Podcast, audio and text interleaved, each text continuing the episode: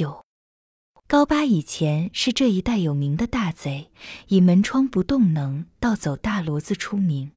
自从在城南地面截下了县政府的八辆大车，收了南逃官员们的枪支，又接连在五龙塘河口卡了几伙逃兵，就自称团长，委了几个连长，到各村镇吊打村长富户。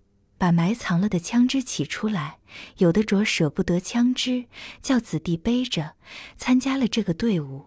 在记中说起来，就有了很多跟着枪出来的兵士，每天在子午镇大街二风馆大吃大喝，夜晚就住在俗儿家里。过了些时，人马越多，声势更大，就向俗儿提出来要正式娶她。各村送了喜帐来，挂满了老蒋的屋子院子，一直挂到大街上来。八月十五这天过世，定了两台官轿，两台花轿，前后几十匹顶马，后面跟随着一个营的步兵。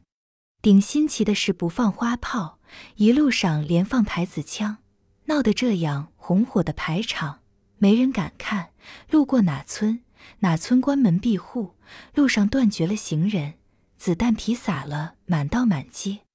这一天，老蒋穿戴很体面，走出转进，招呼着各村来送礼的人。饭庄上送来几桌酒席，送礼的站不住脚，放下东西就惊惊慌慌的走了，可就便宜了他，喝了个醉里糊涂。只有村里管账的先生陪他。晚上，新女婿睡了觉，两个人又喝了一场。老蒋说。也不知道是我哪块地里的风水，竟出了个女婿团长。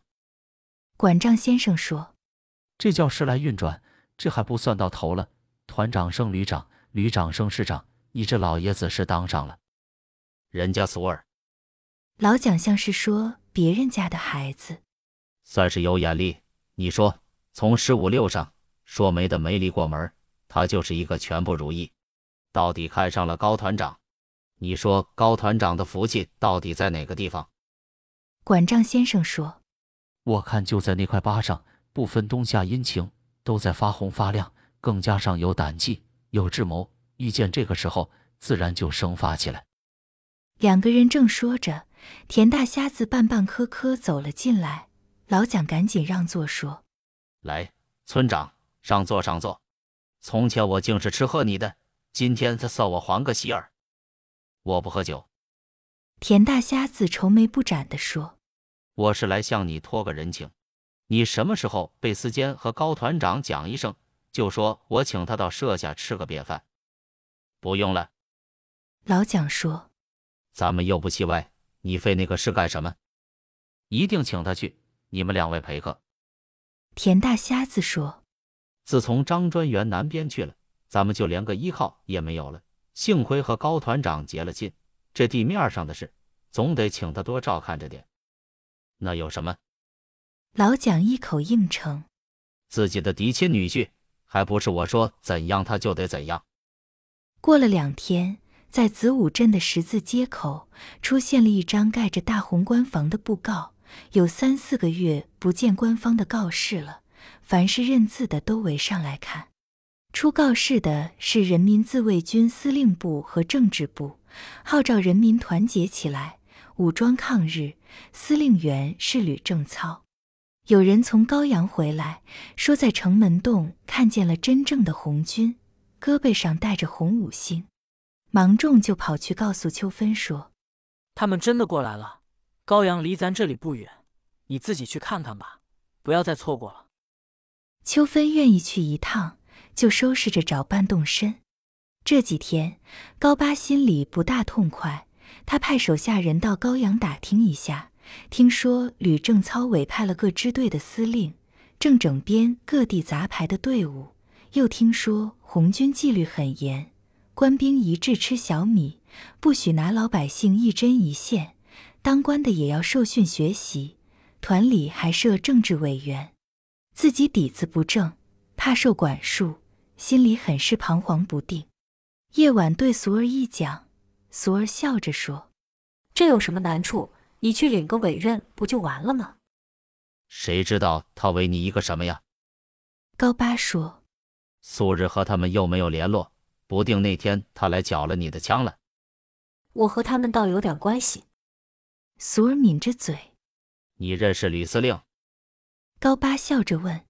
吕司令，我倒不认识。苏儿说。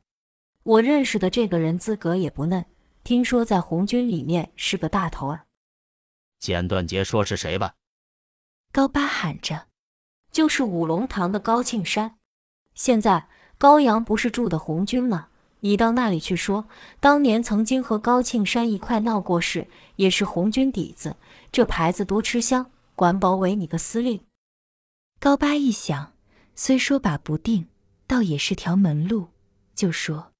咱们和他家素日没有来往，空口白话，人家也许不信了。这好办，俗儿说：“我去给你拉关系。”说着就出溜下炕来，到了春儿家里。一听说秋芬正要找高庆山去，俗儿可就高兴极了，忙说：“秋芬姐，路上不平安，离高阳城又这么远，你走着去，多么不方便。”我们那个也正要到高阳会吕司令去，你就跟他一块去吧。路上前呼后拥，有人保护着你，多么威风！再不就叫他们备上一匹走马，脚手不沾地，就送你到了高阳城。到了那里，见了俺庆山姐夫，夫妻相会，真是一出武家坡。这些年你受苦受难，当男变女可不容易。别人不知道，我可眼见来了。见了俺庆山姐夫，二话别说，先跟他要身好衣裳换了。他坐着那么大官儿，一呼百应，要什么有什么。一场话说的秋芬猛头转向，不知道怎么回答。春儿说：“我看还是自己走着去吧，大脚无手的，又不是没出过门。”嗨，我的妹子。俗儿拍打着春儿的肩膀头说：“你年纪小，知道事儿少。”咱姐姐到了那里就是太太，有多少人要来请，有多少人要来瞧，部下撵了去，多么不好看。咱要没有也说不上，要着饭千里寻夫的多着呢。可是谁叫咱有这么现成的大走马了，骑上去像坐花轿，一点也不颠。那天我还骑了一趟了。不容分说，拿了秋芬的小包袱就先走了。见了高八就说。你看怎么样？比算卦还灵了。人家正要找男人去，你就和他一块去吧。高八派人备了一匹花马，叫秋芬骑着，还叫一个兵在旁边牵着。你把衣裳也换换。俗儿又对高八说：“看你花里胡哨的，红军不稀罕这个。”高八脱了绸缎衣服，穿了一身卡来的军装，把盒子炮上的大红丝线穗子也摘了去。军装身上的红红绿绿的东西也减退了，减退。